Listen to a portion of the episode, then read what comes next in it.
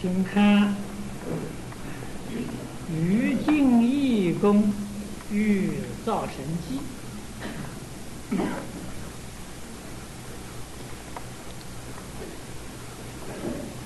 在没有读这一篇之前呢，先略略的这个介绍几句话。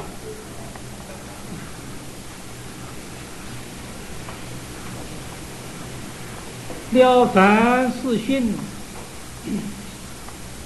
过去有些英居士曾经说，这是奉行感应篇功过各的附属。那么了凡先生所用的功过格，我们在。德育古鉴里面，这个看出来了。换一句话说，这个德育古鉴呢，就是一部功过各的感应录，完全是依功过格而编的。不但是教我们修。实在是，这个更能够叫我们加强信心。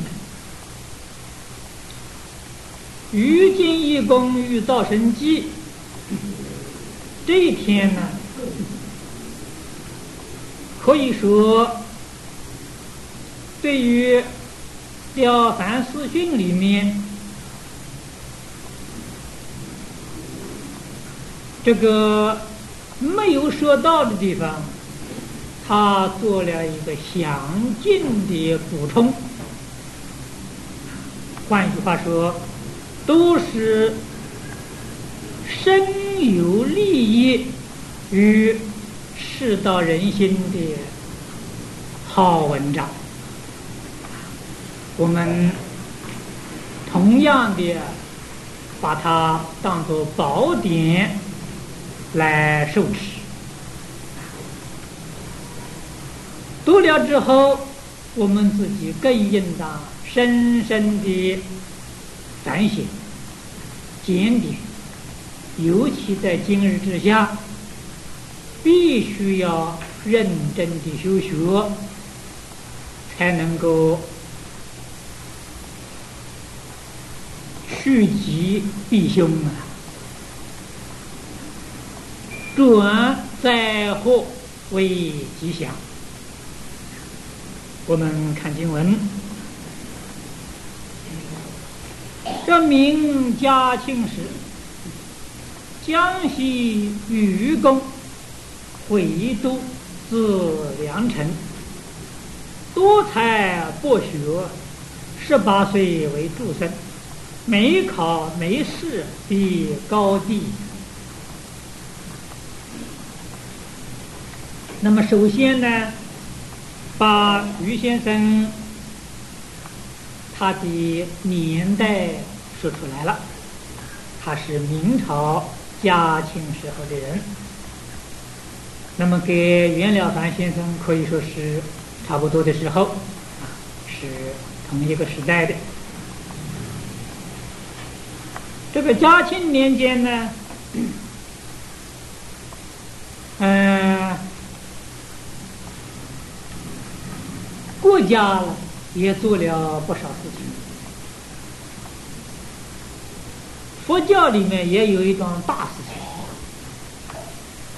就是这个大藏经的刊写。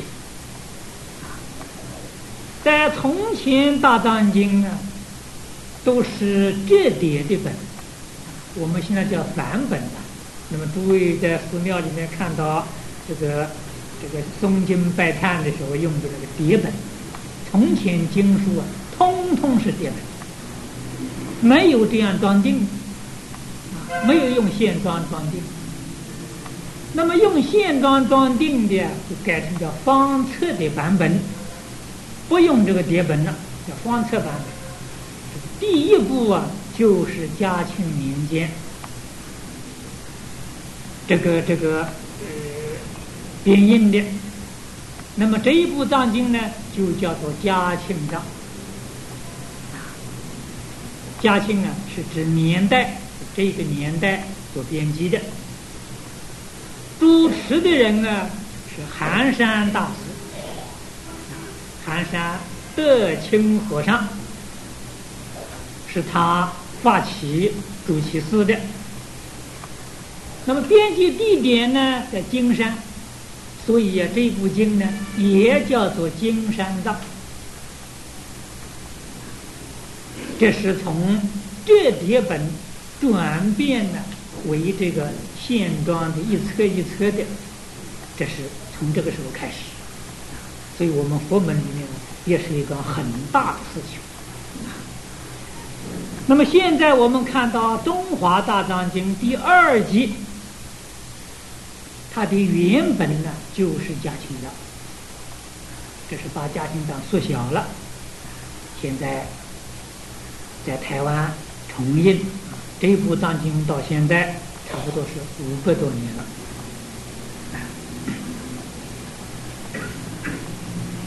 那么国家在佛教里都有这样的圣举啊，你看看这些感应道教的人也特别多。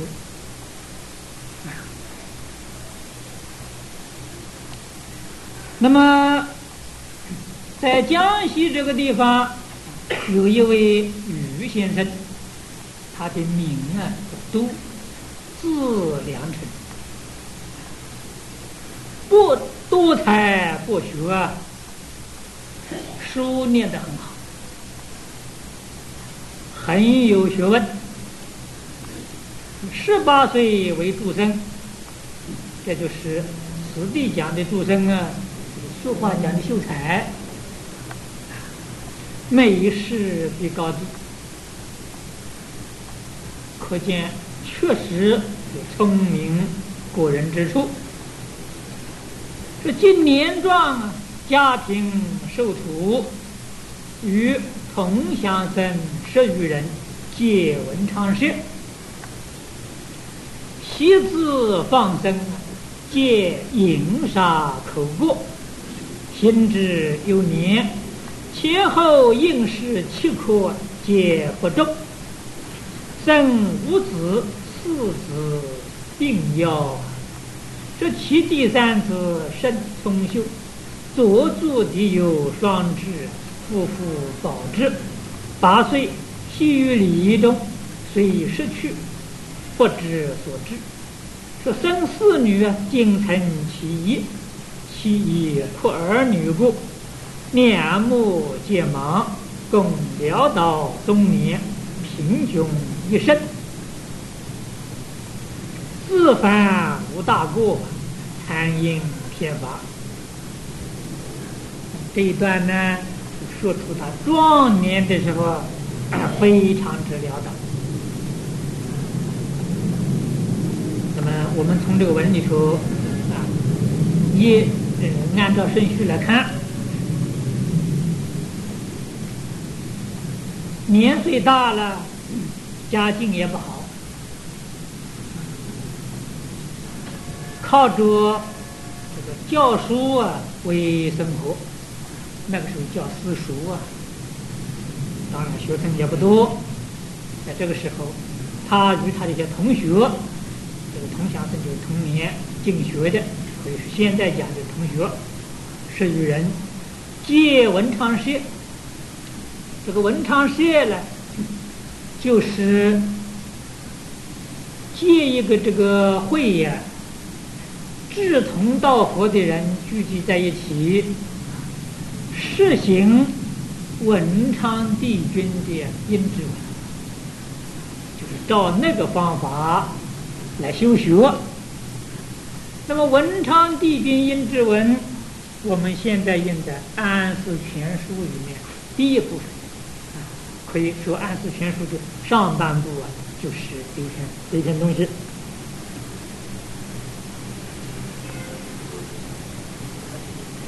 在过去，一般读书的人对于文昌帝君阴之文呢，都是普遍的重视。这篇文章几乎在小孩的时候，七八岁的时候啊，那个家长或者是老师啊，就叫他背，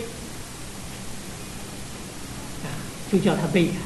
你看，我们印光大师啊，文钞里面还嘱咐我们，家里有子弟，他这个上学的这个年龄，就应当叫他背阴之文。背感应篇，确确实实是有好处的。文字都不长，文昌帝君阴之文也只有一千多字，这个感应篇呢也是如此，都是不长的文。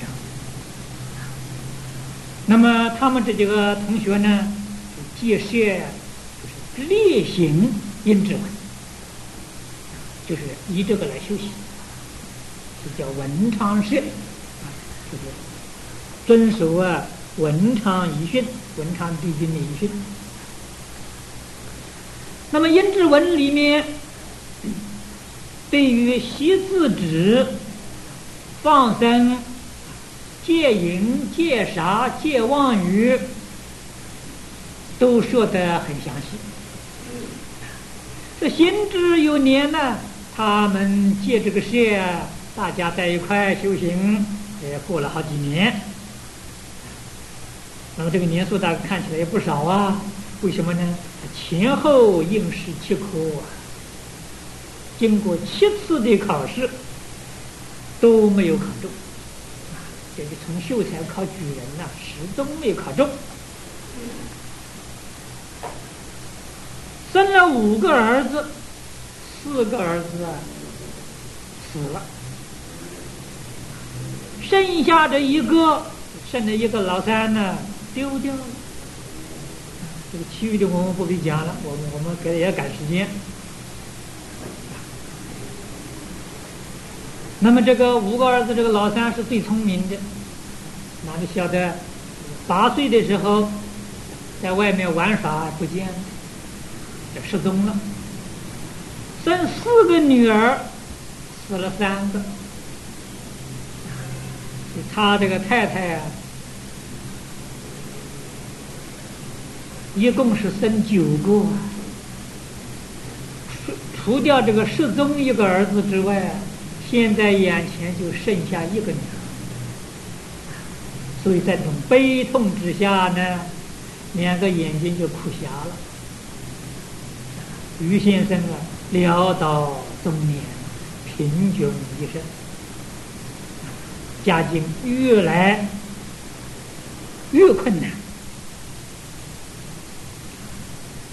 自犯无大过，自己反省反省，好像没有做什么大的罪恶事情啊。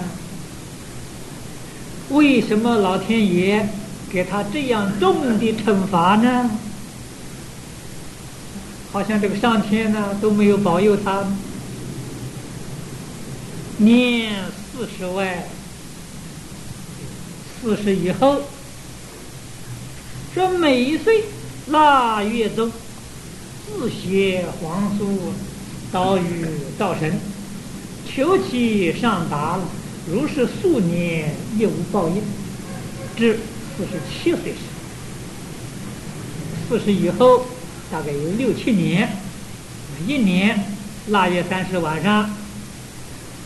俗话，民间风俗啊，这个时候灶神爷上天，把这一家人的善恶都要奏歌玉皇大帝。所以从前那个灶神的对联呢，上天做好事，下地保平安。灶神的对联。那么他自己呢？每到这个时候啊，自己写一个书头，也就是托这个灶神爷带到天地那里去。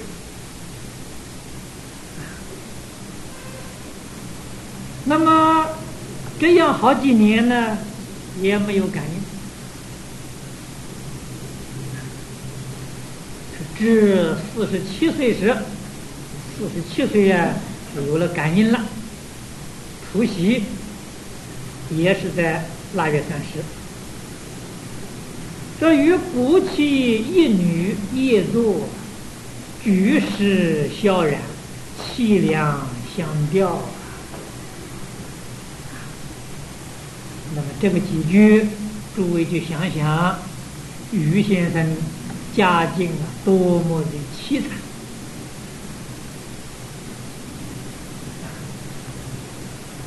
这或闻叩门声。供秉烛视之，见一绝经造福之事，须发半仓，长以久坐，口称张姓，自远路而归，闻君家愁叹，特来相慰。那么四十七年啊，四十七岁除夕的那天晚上。那么，给他这个妻女枯坐的时候，忽然有人敲门。那么他秉烛是夜晚呢，点着蜡烛，把这个门打开，看到有一个人。这个人呢，绝经造福。这个绝经呢，在从前。就是一般隐士们用的，它不是一个帽子，就是一块方的这个布啊，扎在这个头上，啊，那么这个叫绝经。修道的人啊，往往也是这种打扮。这个造服倒是黑色，穿的这个黑色的袍子，须发半长，看这个年岁呢，大概都是有五六十岁了。不是开外，这长衣就坐，很有礼貌。给他这个一问讯，一坐仪了，坐下来，自己介绍，啊，姓张，啊，从原路而归，走到你家门口嘛，听到你家里面愁叹之声音，我特地来，来慰问慰问。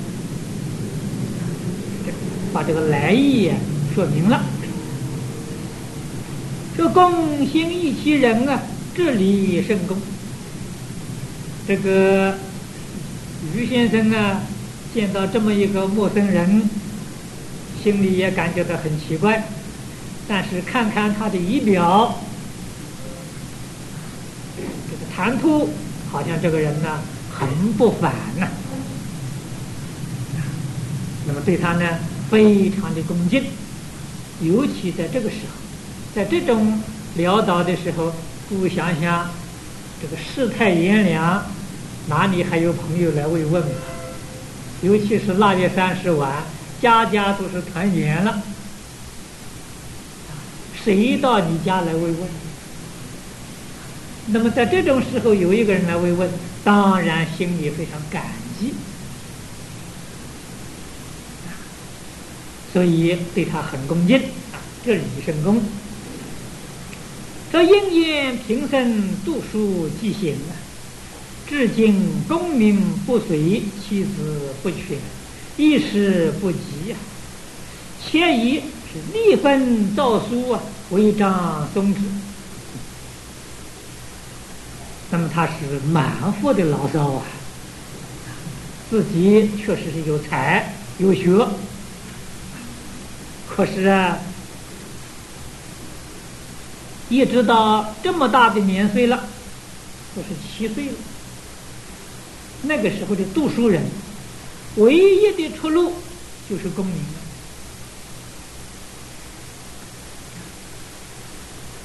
是学而优则仕，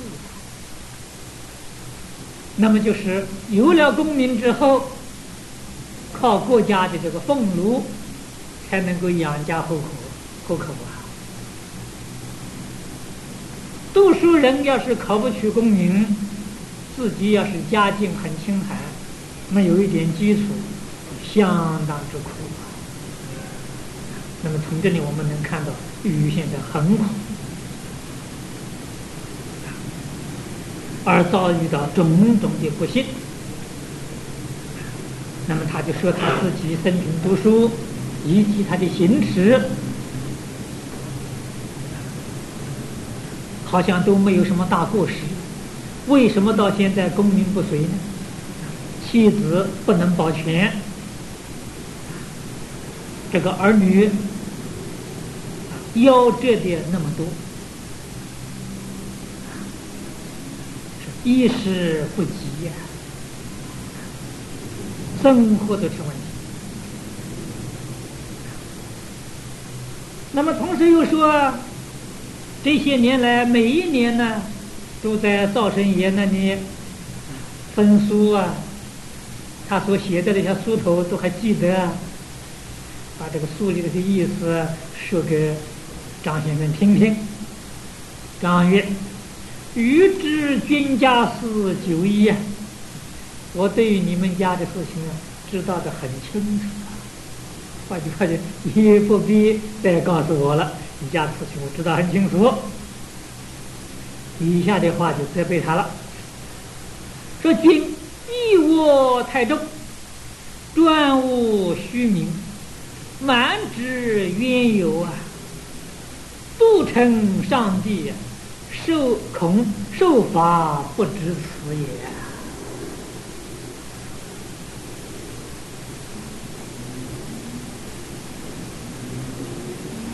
那么这一段的意思呢？前面四经里头没有提到的，换句话说，必须要有这么一个补充。这个事不是在袁了凡一个人，于敬义先生啊，他也遇到了，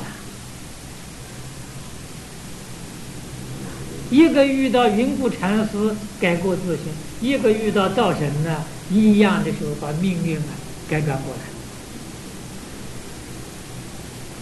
这是讲他是你的义务太重，底下呢就发挥说明什么叫做义务。那么读书即行，专务虚名呢？他自己每一年。在灶神面前所分的这些书表，都是一些怨天尤人的词句。换一句话说，没有一点悔改的意思。这个是亵渎上帝呀！恐怕这个上帝给你的惩罚不止如此呢。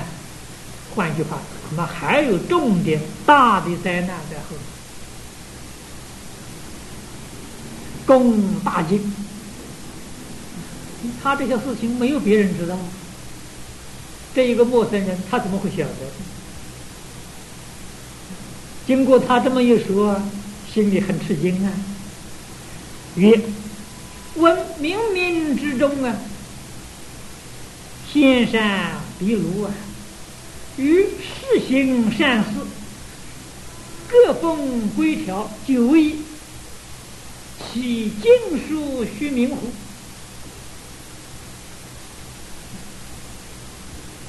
他听了也有点不服气啊。他说：“我听说冥冥之中，这就是鬼神的监察，很小很小的善，鬼神也知道了。那么我这么多年来。”借文昌社，我们给同学们立下了誓愿，要例行善事。文昌社里定的一些规条，就是等于这个戒律一样啊，大家都要遵守的。我也是遵照这奉行呐，没有违反呢。难道这些通通都是虚名吗？张曰。皆入军规条中，习字一款。君之生徒与之交辈，多用书文旧册，胡创古物，甚至以之视着，且忌口曰：“物物而玄分之。”君日日亲见，略不介于一语。但欲图见自知，是归复合，有何意哉？那么这就他的规条里面，举出几桩事实来给他解释，给他说明。这个阴之文里面很重视啊其自知。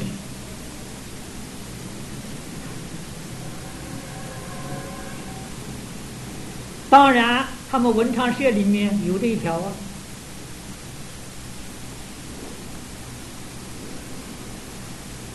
这个灶神张公就给他讲了：“你们既然有这么一条，就应当依教奉行呢。可是事实上不然，还是将这些书或者是写的文章。”这都是自知啊！这些旧册，这个旧册都是指的书，旧书，用来做什么呢？糊窗子。现在年轻的同学们不知道，现在哪有用纸糊窗子？都是配的玻璃，玻璃还得讲究花纹，还得讲究美观。年岁大一点的人也许还知道，过去啊。这个窗啊是纸糊的，用自制糊窗的确实很多，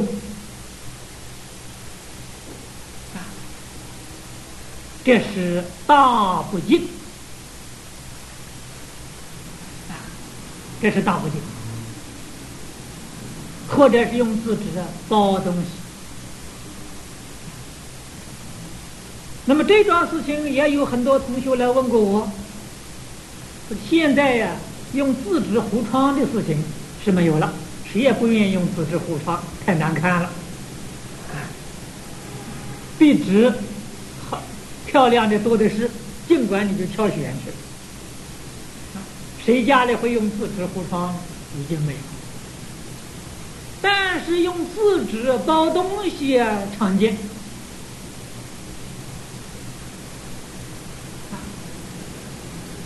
那么这个地方我们要懂得，我们自己尽量的避免别人造这个罪业，你要劝他，他必然去反感这个事情，就是看到人家跳火坑，你也没有办法把他拉回来，只有从我们自己本身做起。你要劝他，他说你迷信。大家都用自制包东，用报纸包东西，我为什么不能包？几个人懂这个道理？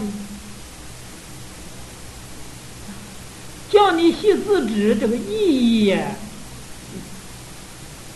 过去这个字纸跟现在不同啊。从前诸位想想。那些书籍都是木刻版本雕刻的，要不是真正有价值的文章，谁肯花那么多钱出一本书呢？那个字是一个一个雕的呀，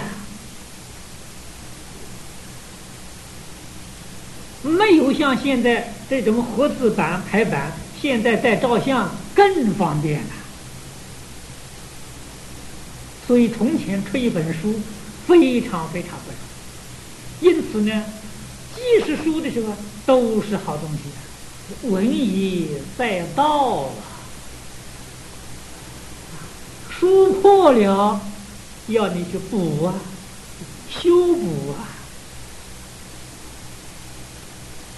实在破的不能用了，恭恭敬敬的把它分化。不敢亵渎，这是什么呢？这是重道，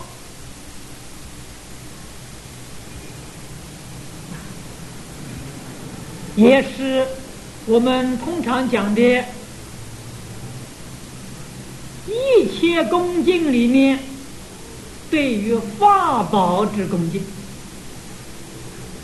经经书是属于法宝之一。现在啊，虽然印刷术发达了，我们对于经书还是一样的要尊敬，敬才有福啊。亵渎就是。造罪业，换一句话就是，这自己的福报。不知道的人，天天在那里折福，那无可奈何。我们晓得的人，就不可以这样做。虽然是包东西，也尽可能的避免用自己，甚至用报纸。不得已的情形之下，可以用。换句话说，我们要包东西啊，应当要买一点牛皮纸、包装纸之类的，家里预备一点放着，尽可能的不要用这个布纸去包东西。那么，这是我们读到这里晓得了，我们就应当这样做。纵然这个道理想不通，你只要照这样做，保险你有福报。你说，即使这个道理想通了，我再做，恐怕到想通的时候啊，寿命也快，也差不多了，想做来不及了。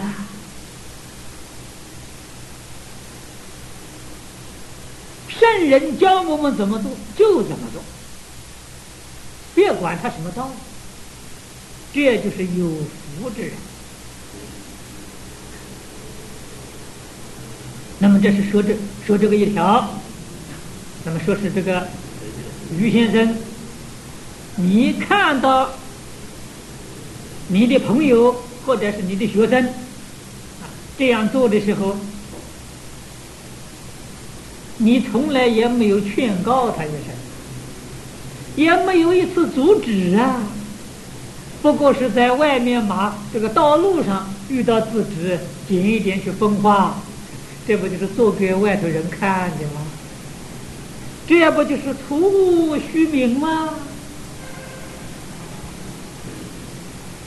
换句话，人看不到的地方，他就不做了。这是一桩事情。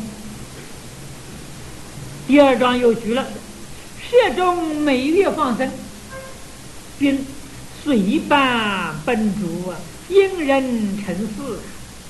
常住人不举，并以浮沉而已。其实慈悲之念是并未动于衷啊。那么这是讲放生，所以呀，这个修善，这个地方讲义窝什么戒什么，义的善呢？什么事情要从心地里面发出来？别人提倡这样做，哎，你就随喜跟着做；人家不做了，不做，你就不做了。你心底真正有慈悲，真想放生没有？看到别人呢，心里很喜欢啊，我也要随喜一点。别人不做了，算了，不是出于真心的，不是自发了。随喜当中也没有尽到力量，这个随喜功德是要尽力，这才叫随喜。没有尽到力，不叫他写。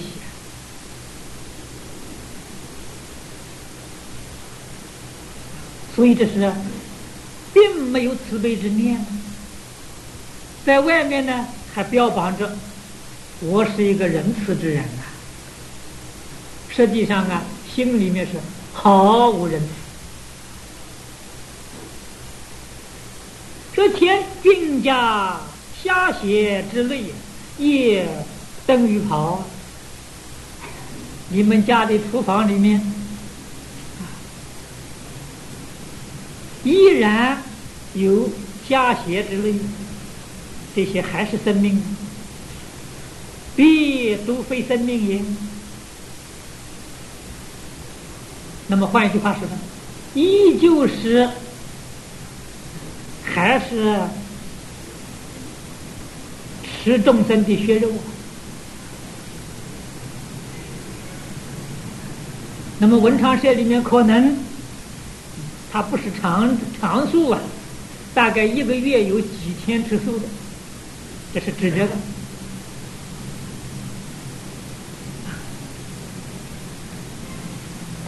说说口过一劫，这就讲的妄语、恶口、面学其语，换句话说，通通都犯了。君言语明妙，谈者常倾倒于君。这个人是能言善道，又又有才学吗？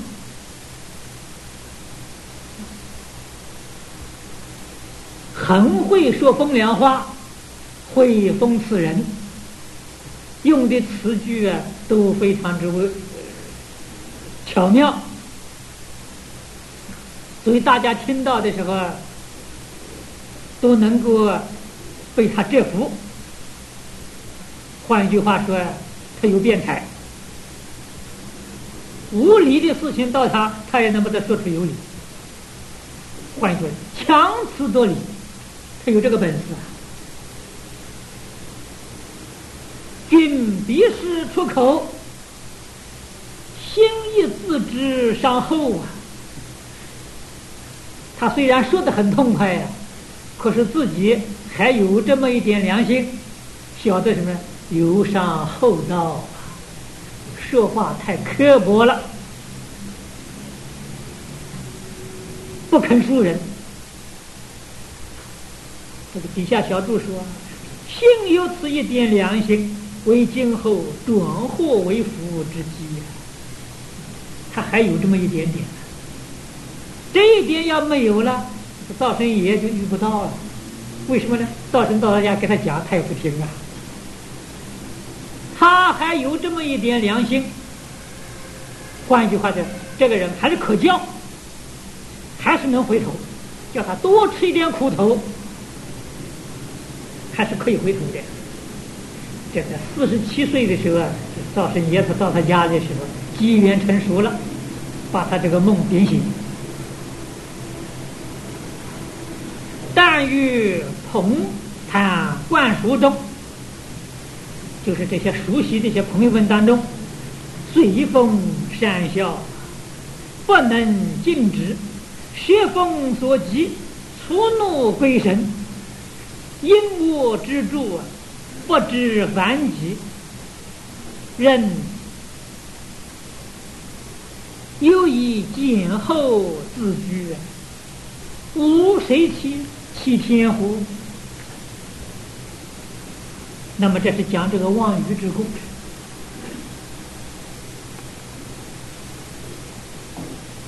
在这些朋友谈论当中，言语不让人啊，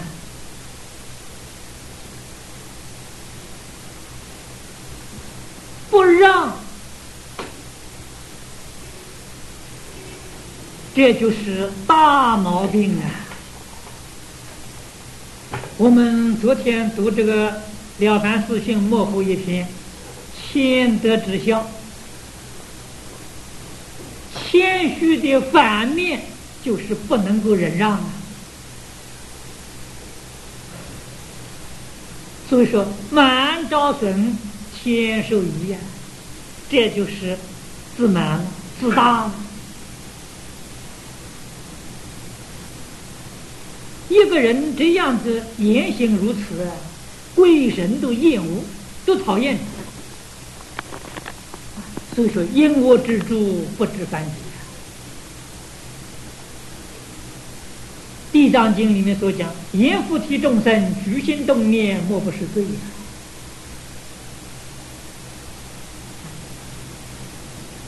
自己还不知道，还以简厚自居，认为自己很厚道，自己还是个好人。你这是欺谁呢？难道你能欺天吗？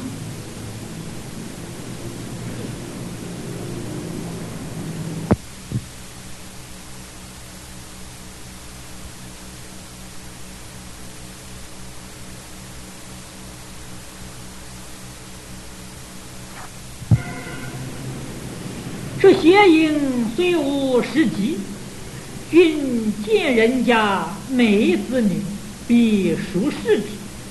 心机遥遥不能牵，但无邪缘相凑啊！君自凡身，君自凡身当其境，能如鲁男子乎？虽为终身无邪色，可对天地鬼神正妄也呀！那么这是举出啊，这个一窝里头最重的。杀盗淫，邪淫虽然没有实际，就是没有这个事情，但是怎么呢？他有这个意思啊，有这个心啊，不过是无语言而已呀。所以叫他自己认真的反省反省。如果有因缘凑合，你能不能如卢南子呢？这个卢南子是说孔子家语里头一段话。一段记载，春秋时候鲁国有一有这么一个人，确确实实做到不动心，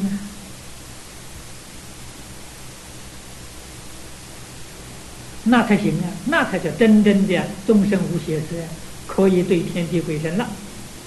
你能不能做到？做不到啊！说此君之规条施行者，尚然如此，何况其余？这是你们文昌社定的规条，你都做不到。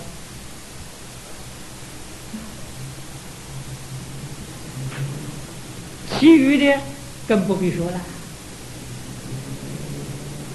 那么从这个地方来看，可见得。张先生所说的“专务虚名”啊，这个话说出来，一条一条举出来，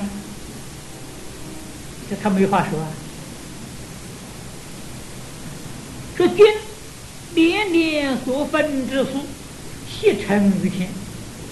你每年所写这些书文，灶神爷确确实实把你送到天上。交给这些天地，上帝命日有使者察君善恶，数年无一善行可记。我们昨天念过“举头三尺有神明”啊，我们要相信啊，不能不信啊。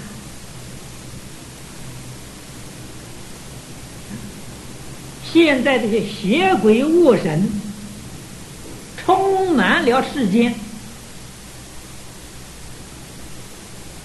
心地要不正呢，必然走邪道。